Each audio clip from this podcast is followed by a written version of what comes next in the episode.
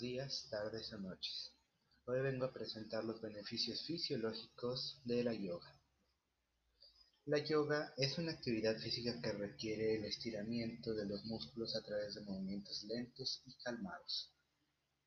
Esto se realiza con la creencia de que liberará la energía que se encuentra dentro de los chakras del cuerpo. Por ejemplo, algunos de estos son los del corazón, de la voz, de la espalda, etc. Sin embargo, también existen beneficios físicos, como por ejemplo, es útil para mantener, recuperar y aumentar la salud física, se previene el estrés, se baja la tensión y la ansiedad, se fortalece el sistema inmunológico, se ve una mejoría en la hipertensión, diabetes, asma y en las dificultades para conciliar el sueño. Además de que se puede aumentar la flexibilidad, el tono muscular y el fortalecimiento de los músculos y de los huesos.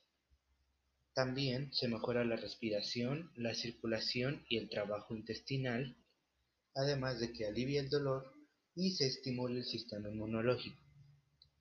Esto se genera dado a los movimientos que se realizan durante el yoga.